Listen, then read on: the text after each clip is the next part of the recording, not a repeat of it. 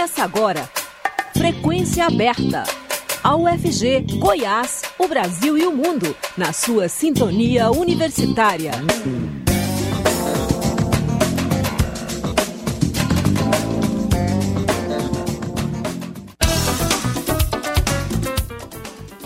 Olá, boa tarde. Começa aqui nos 870M o programa Frequência Aberta. Eu sou o Delfino Neto, sigo com você até às 5 e meia da tarde com as principais notícias de Goiás, do Brasil e do mundo. Hoje a repórter estagiária Beatriz Miranda está comigo aqui no estúdio. Boa tarde, Beatriz, tudo bem? Boa tarde, Delfino. Boa tarde a todos os ouvintes. Lembrando que vocês podem nos ouvir também pela internet, no site da Rádio Universitária ou por meio do aplicativo MinUFG. O Frequência Aberta está disponível em formato de podcast nas principais plataformas digitais. Pesquisa do Instituto IPESP, divulgado hoje, aponta o ex-presidente Luiz Inácio Lula da Silva, do PT, na liderança da corrida eleitoral com 43% das intenções de voto. Lula é seguido pelo atual presidente candidato à reeleição Jair Bolsonaro, do PL, que obteve 35%. O petista oscilou um ponto para baixo em relação à edição anterior da pesquisa, divulgada no fim de julho, enquanto o candidato do PL manteve-se no mesmo patamar. O cenário medido é o estimulado, quando os entrevistados têm acesso a uma lista prévia com os nomes dos concorrentes. O ex-ministro Ciro Gomes, do PDT, aparece em terceiro com 9%, mesmo número da pesquisa anterior. A senadora Simone Tebet, do MDB, tem 5% das intenções, oscilando um ponto em relação à edição de julho. Luiz Felipe Dávila, do Novo, manteve-se com 1%. Os candidatos Pablo Marçal, do PROS, Sofia Manzano, do PCB, Soraya Tronic, do União Brasil, Roberto Jefferson, do PTB, Vera Lúcia, do PSTU e Léo Pericles, do UP, não chegaram a 1%. Já Emael, do DC, constava na lista do IPESP, mas não foi citado por nenhum eleitor. A pesquisa ouviu 2 mil pessoas por telefone entre os dias 26 e 29 de agosto. A margem de erro é de 2,2 pontos para mais ou para menos. O senador Randolph Rodrigues, da Rede, disse hoje que fará uma petição no STF, Supremo Tribunal Federal, para que as autoridades competentes investiguem os pagamentos com uso de dinheiro vivo da família Bolsonaro. Ontem, uma reportagem do UOL mostrou que quase metade do patrimônio imóveis do presidente e de seus familiares mais próximos foi construída nas últimas três décadas com uso de dinheiro em espécie. Desde os anos 1990 até os dias atuais, o presidente, irmãos e filhos negociaram 107 imóveis, dos quais pelo menos 51 foram adquiridos total ou parcialmente com uso de dinheiro vivo, segundo declaração dos próprios integrantes do clã. Randolph pontuou que esse tipo de movimentação financeira é atípica e criticou a possível falta de atuação de órgãos fiscalizadores, como o COAF, Conselho de Controle de Atividades Financeiras. Randolph Rodrigues quer saber onde a família Bolsonaro consegue tanto dinheiro vivo sem que o COAF identifique as operações já que qualquer movimentação financeira acima de 10 mil reais deveria ser identificada pelo órgão controlador. O senador também fez críticas ao Procurador-Geral da República, Augusto Aras, afirmando que sua atuação tem sido inócua e, por isso, tem feito petições diretamente ao Supremo. A Bahia foi uma das províncias contrárias à independência do Brasil. Na série especial sobre as guerras da independência, hoje você vai saber mais sobre o governo rebelde que desafiou o comandante de armas português, nomeado para governar a Bahia. O repórter Lucas Por Deus Leon conversou sobre esse assunto com o historiador Sérgio Guerra Filho, professor da Universidade Federal do Recôncavo Baiano. Acompanhe. Antes do grito do Ipiranga, em junho de 1822, formou-se na Bahia um governo rebelde que desafiou o comandante de armas português nomeado para a província. A partir do recôncavo baiano, formaram-se tropas que cercaram a cidade de Salvador. Era o início da Guerra da Independência na Bahia, que uniu grandes proprietários de terras a setores populares da sociedade, como explica o historiador Sérgio Guerra Filho, professor da Universidade Federal do Recôncavo Baiano. Mas efetivamente houve uma adesão popular muito grande a esse movimento, porque também imaginavam ser importante participar dessa luta. Muita gente se deslocou para a Cachoeira para se alistar. Então, o governo interino era formado por grandes proprietários, mas havia uma grande adesão popular à causa. E essa guerra pôde ser lutada justamente por causa dessa adesão popular. É, escravizados, libertos, livres pobres, mulheres, indígenas todos esses contingentes populares, de alguma forma, contribuíram para essa guerra.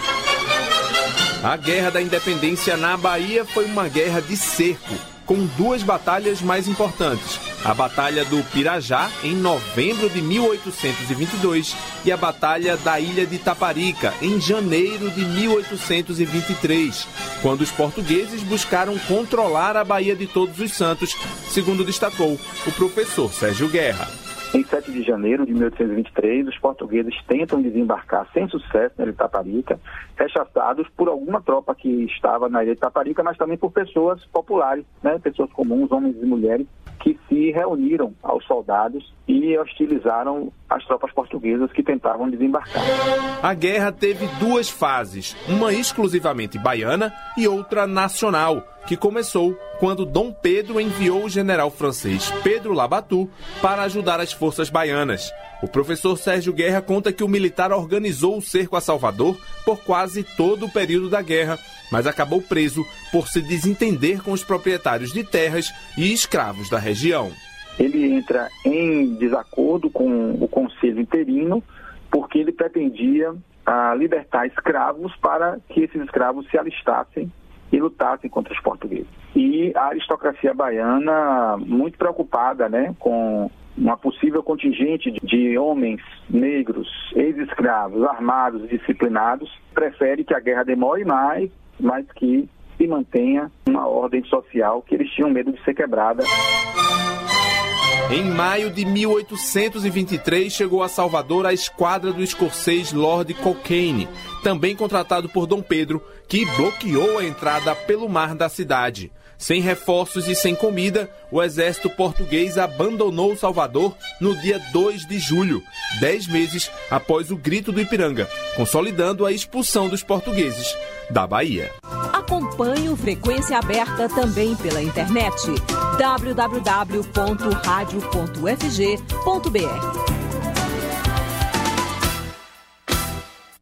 O IBGE divulgou nesta terça-feira, dia 30 de agosto, o balanço dos primeiros 29 dias do censo 2022. Iniciado em todo o Brasil no dia 1 de agosto, a operação já recenseou 604.369 domicílios em Goiás. Nós convidamos o superintendente do IBGE em Goiás, Edson Roberto Vieira, para fazer esse balanço parcial do censo demográfico 2022. Olá, Edson Roberto Vieira, obrigado por falar com o público ouvinte da Rádio Universitária. Olá, Delfino, cumprimento você e todos os ouvintes da Rádio Universitária. Nestes 29 dias de censo demográfico 2022, quantas pessoas foram recenseadas até o momento aqui no estado de Goiás? Olha, Delfino, a gente está aqui com um contingente de 1.712.843 pessoas até agora. A gente tem 29 dias de coleta, né? A gente também tem um, um balanço que a gente faz por setor censitário, que é o perímetro percorrido pelo recenseador. Né? Nós temos 12.650 setores censitários aqui no estado de Goiás e até agora nós já temos 4.772 em andamento, né, que corresponde a 37,9%. É um percentual um pouco acima da média nacional, né? Com isso a gente espera cumprir o nosso objetivo de entregar para a população brasileira esses resultados até o final do mês de outubro. No país, quantos domicílios e quantas pessoas já foram recenseadas? Teofino, no país a gente está com quase 60 milhões de pessoas, mais precisamente com 58,2 milhões de pessoas licenciadas, né? É, a gente tem nesse momento aí 20,2 20, milhões 20,3 milhões de domicílios já visitados. É, a gente está nesse momento com essa com esse contingente já visitado no Brasil, mas o Brasil é muito grande, né, Delfino? Muito heterogêneo. Então a gente tem uma performance diferenciada no censo aí ao longo do país. A gente a gente está com essa evolução agora de 37,9% dos setores já em andamento, mas alguns estados estão com uma performance melhor. Por exemplo, o Rio Grande do Norte está com 53%, Pernambuco com 52,5%. E aí, Delfino, fazendo uma análise aqui com, com as nossas informações, inclusive da PNAD contínua, a gente percebeu que, que esse andamento da coleta em cada unidade da federação, em cada parte do Brasil, tem muita relação, tem uma relação estreita com a taxa de desocupação. Então, nos estados do Nordeste, onde a gente tem uma taxa de desocupação maior, a gente consegue ter mais recenseadores em campo e com isso a coleta vai mais rápido. Né? Agora você tem outros estados, como por exemplo, é, nossa, a nossa pior situação no Brasil é, é a do estado do Mato Grosso, que tem nesse momento 21 0,8% dos setores censitários em andamento, mas é, é, um estado também que tem uma taxa de desocupação bem mais baixa do que a média nacional. A taxa de desocupação hoje 4,4%. Agora, nos estados que a taxa de desocupação é maior, a gente consegue mais pessoas em campo. No caso de Goiás, a gente tem uma taxa de desocupação menor do que a brasileira, de 6,8%, né? mas ela, ela é, quer dizer, menor do que a brasileira e menor do que de vários outros estados. Então, a gente também tem aqui alguma dificuldade de de colocar recenseadores em campo em algumas regiões do estado por conta disso, Delfino. É, eu ia falar sobre isso, né? Recentemente o IBGE abriu nova seleção para agentes e em Goiás e em todo o Brasil há déficit de, de agentes e isso pode atrasar a coleta e o resultado do censo? Olha, é, como eu disse, a gente até agora a gente mantém aí a, a previsão de, de finalização do censo em 31 de outubro, mas de fato a gente, a gente encontra algumas dificuldades em, em algumas regiões do, do país. Né? Os últimos dados da PNAD contínua colocavam, por exemplo, o município aqui de Goiânia como aquele, aquele que tinha a menor taxa de desocupação do país. Né? Então, Goiânia é uma das localidades que a gente, que a gente para as quais a gente abriu vagas agora recentemente e, e, e a gente já está preparando aí novas turmas de treinamento. Aqui em Goiás, a gente tem apenas 71,4% do total dos 6.500 licenciadores que a gente esperava contratar agora, Delfim. Mas você tem algumas regiões ainda mais complicadas do que Goiânia, ali do sudoeste de Goiás, ali, aquelas regiões mais dinâmicas do ponto de vista da agropecuária tem uma dificuldade também maior de encontrar recenseadores. Então, só para a gente ter uma ideia, quando a gente olha, é, como eu disse, em nível nacional, eu falei do Rio Grande do Norte, que tem o maior percentual de setores em, de setores em andamento nesse momento, depois o Pernambuco, mas o terceiro, a, a terceira unidade da federação né, é justamente o, o Distrito Federal. Então, fazendo uma relação disso com, com a taxa de desocupação, como eu disse aqui, a gente tem em Goiás uma taxa de desocupação de 6,8% pelos últimos dados da PNAD, e ali no Distrito Federal, essa taxa de desocupação é de 11,5%. Então, a dificuldade de encontrar recenseadores é menor. Então, é, é, é, é até um pouco complicado falar nisso, né, Delfino? Porque a gente fala tanto de taxa de, de, taxa de desemprego, mas essa é uma situação que tem complicado a realização do censo em algumas localidades do país. Voltando para os números, em Goiás, algum município, contando aqueles pequenos municípios, já há resultados totais ou próximo disso? Então, os dois municípios com, com maior percentual de setores em campo que nós temos no estado são Trombas e Nova América. Lá a gente tem 100% dos setores sendo trabalhados nesse momento. Aqui em Goiânia, a gente a está com a evolução um pouco melhor do que a média do estado. Né? Como eu falei, a gente tem no estado 37,9% dos setores em andamento. Aqui em Goiânia a gente tem 40,4%. E com esses números, já é possível identificar alguma novidade, algo que pode ser observado em relação ao último censo, que foi em 2010? Olha, Delfino, a, a gente está verificando que, pelo menos até agora, a gente continua tendo mais mulheres do que homens no Brasil e no estado de Goiás. Os percentuais até são semelhantes. Aqui em Goiás, a gente até agora, da população que nós recenseamos, desses, desses 1,7 milhão de pessoas, a gente tem 48,4% que são homens 51,6% que são mulheres.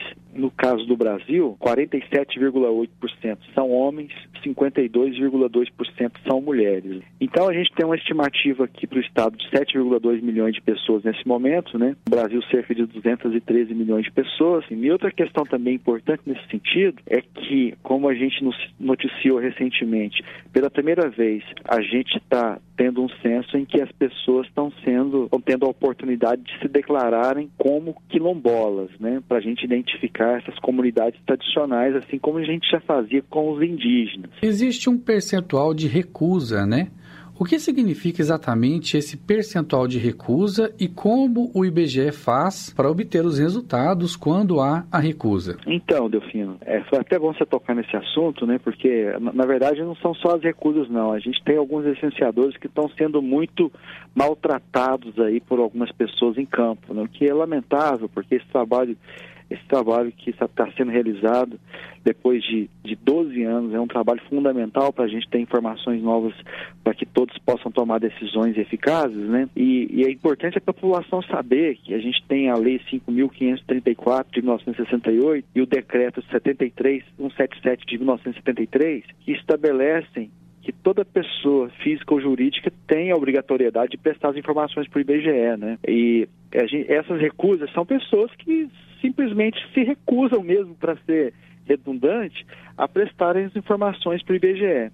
Nesse momento a gente tem no estado de Goiás um percentual ligeiramente superior ao nacional.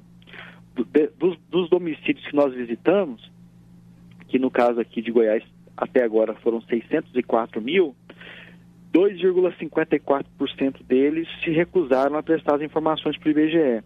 Em nível nacional, 2,3%. Esses percentuais ainda não são definitivos, Delfino, porque porque a gente esse, esses, essas recusas foram feitas por, por, para os licenciadores, mas a gente vai lá voltar nesses domicílios com os supervisores e, e eventualmente até com os coordenadores nossos aqui para gente, a gente é, quebrar essas recusas, como é, como é, como, como é o nome que, que a gente usa aqui, a gente tentar quebrar essas recusas. E a gente tem, sempre tenta quebrar essas recusas, Delfino, de uma forma muito diplomática. O IBGE existe desde 1936, esse é o 13 terceiro censo que a gente está fazendo, o primeiro censo foi o censo do Império, 1872, então a gente vai continuar fazendo censo, vai continuar fazendo as, as, nossas outras pesquisas, então a gente sempre busca tratar isso de uma forma muito diplomática, explicando para a população o quão importante vão ser esses dados para todos nós aqui no Brasil e no estado de Goiás também. Os números preliminares mostram que os moradores de Goiás preferem responder o censo presencialmente. Fora essa modalidade, qual ou quais as outras formas de se responder o censo? Então, Delfino, a gente tem a, a gente tem possibilidade de os moradores responderem pela internet ou por telefone, mas é até importante a gente esclarecer isso, né? De qualquer modo, seja por telefone ou seja pela internet, para que o, o, o morador responda ele tem que ter recebido a visita do, do recenseador. O recenseador tem que ir ao domicílio, ele vai retirar a coordenada desse domicílio, porque todas as nossas informações vão ser georreferenciadas, retira a coordenada, deixa lá um,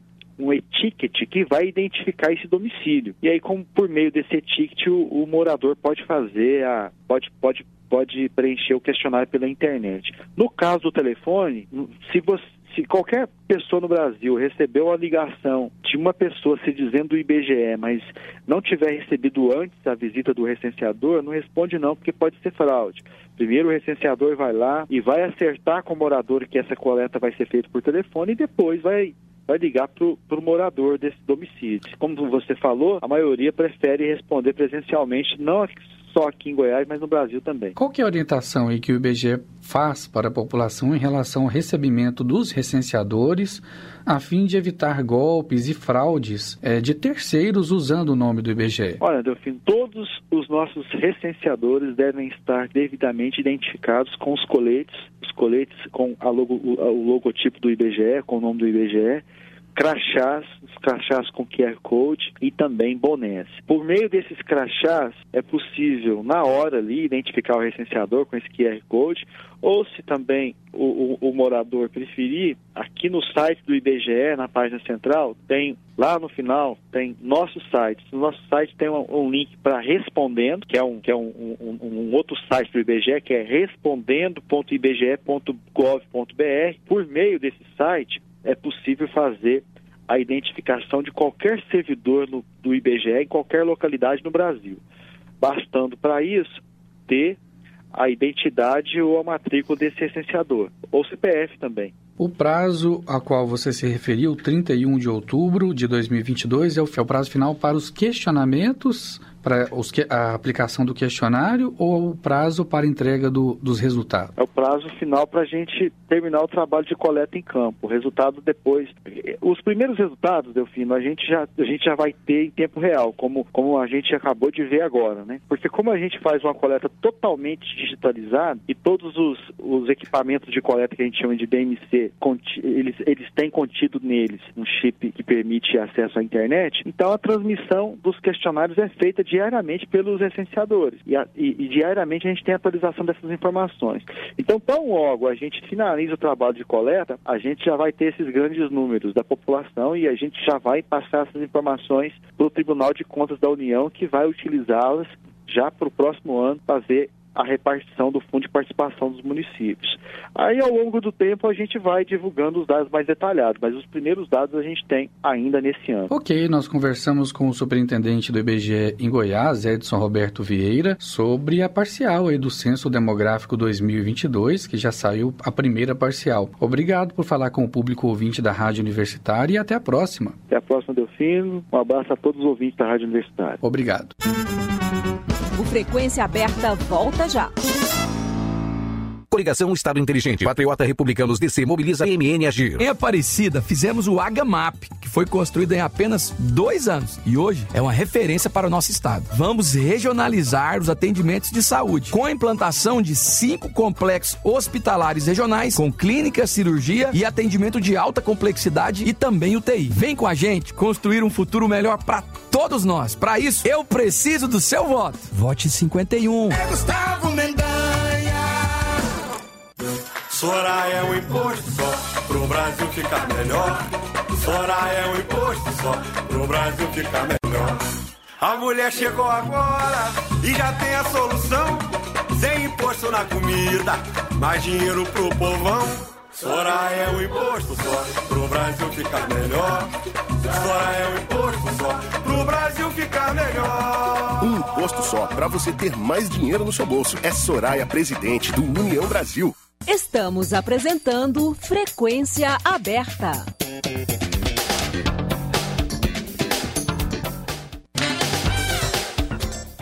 Em 2022, comemoramos 100 anos de rádio no Brasil.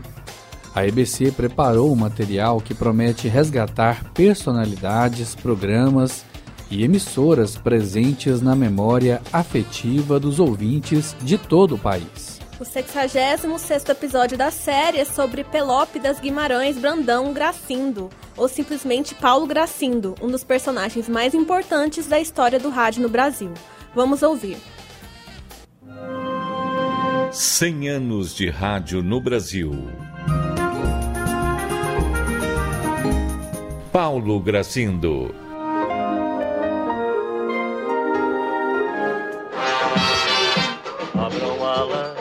Nascido no Rio de Janeiro e criado em Alagoas, Pelópidas Guimarães Brandão Gracindo foi um dos personagens mais importantes da história do rádio no Brasil. Meu nome é Paulo Gracindo, filho de Demócrito e, e de Argentina. Papai era deputado federal por Alagoas. Mamãe já veio grávida. E uma coisa curiosa é que a gravidez da mamãe foi marcada pela estreia do Teatro Diodoro lá em Maceió, um grande teatro. Papai era prefeito e construiu esse teatro. O, o próprio pai que sempre me dizia, no dia que você subir num palco, eu tiro você pela gola do paletó, aonde você estiver. Paulo Gracindo em entrevista para o Washington Rodrigues e Hilton Abirrian do programa Nacional 80, da Rádio Nacional. A estreia foi O Dote, de Arthur de Azevedo, e eu assisti o Dote dentro da barriga da minha mãe. E depois assisti toda a temporada da Lucília Pérez, que era a grande atriz da época, no ventre da minha mãe. Eu acredito que ali tenha sido inoculado o germe do teatro. Para que eu não perdesse tempo indo ao colégio, os professores que vinham em casa. Eu tinha um professor de alemão, um professor de francês, um professor de inglês, um professor de álgebra, um professor de latim. Em casa, isso todo dia. Disso tudo nasceu a minha vocação. Principalmente quando, às escondidas de meu pai, eu lia 44 volumes de Rocambole. E Rocambole, então, era aquela figura maravilhosa, uma espécie de Pimpinela Escarlate, né? Ele se disfarçava, ele mudava rosto, voz e tudo. Foi daí que nasceu a minha vontade de fazer a mesma coisa que ele fazia. Tanto é que eu sou considerado um ator de composição, quer dizer, o ator que gosta de mudar de face, de, de voz, de tipo, de andar, etc e tal. Você vai ver quanto dói uma saudade. Após a morte do pai, Paulo Gracindo veio para o Rio de Janeiro e entrou para o Teatro Ginástico Português, passando a atuar em diversas companhias, ao lado de grandes atores, como Procópio Ferreira e Dulcina de Moraes. Em setembro de 1935, seu amigo, o ator e diretor Olavo de Barros, realizou as primeiras experiências de rádio-teatro, ainda chamado de rádio cego, na recém-criada Rádio Tupi de Assis Chateaubriand. Como eu era um homem de teatro, o Olavo de Barros era um homem de teatro também, que depois veio a ser um grande diretor de rádio. E o Olavo de Barros, então, procurou entre os atores daquela época que liam bem, fez um time com esses atores e começou a ler as peças que iam em teatro no rádio. E nós líamos a peça inteira, sem som, sem nada, sem contra-regra, nada. Só essa leitura, chamada leitura de peça, sentados todos e tal, agradava de uma maneira tal, foi um sucesso tão grande, já no rádio aqui, na Santo Cristo, ainda no, no Velho Galpão. Não era Rádio Cristo Nacional, Tupi. Não, era Tupi. Logo depois, em 1937, Olavo de Barros lançou a novela Mulheres de Bronze, com Paulo Gracindo no elenco principal. E certo dia surgiu você da minha vida. Em meados dos anos 1940, Paulo Gracindo passou a atuar também como animador de auditórios, por indicação de seu colega Ari Barroso. Grande sucesso de audiência, o Rádio Sequência G3 ia ao ar na Rádio Tupi, das 11 da manhã à 1 e meia da tarde, e levava informação, humor, música e promoções, com o público participando ao vivo no auditório, direto para a mesa de almoço dos ouvintes. Tá na hora louca de cantar assim sorrindo, faz nascer na boca o nome do programa Paulo Gracindo. No final da década, o programa migrou, junto com seu apresentador, para a Rádio Nacional, onde passou a ser irradiado aos domingos e foi rebatizado de Programa Paulo Gracindo. Além de estrelar radionovelas e comandar programas de auditório, Paulo Gracindo também compôs dezenas de músicas e fez carreira no rádio como humorista. No programa Balança Mas Não Cai, o quadro Primo Pobre e Primo Rico, com o saudoso ator Brandão Filho, ficou no ar por quase duas décadas. E foi sucesso também na televisão. E aquele sujeito muito rico recebe mais uma vez a importuna visita daquele parente muito pobre. Pois é, primo. A coisa não anda boa, não, Ah, primo. Você quer dizer isso a mim? Eu, eu estou enterrado, meu amigo. Paulo Gracindo conjugou talento e versatilidade como poucos. E seus personagens povoam até hoje o imaginário brasileiro. 2022 100 anos de rádio no Brasil. Uma produção Rádio MEC, com o apoio desta emissora.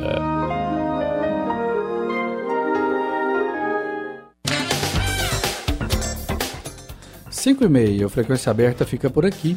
A produção do Departamento de Jornalismo da Rádio Universitária, na técnica Sandro Alves e Murilo Cavalcante. Lembrando que em 2022 a Rádio Universitária completa 60 anos, difundindo música de qualidade e jornalismo independente. A todos uma boa tarde e muito obrigado pela audiência.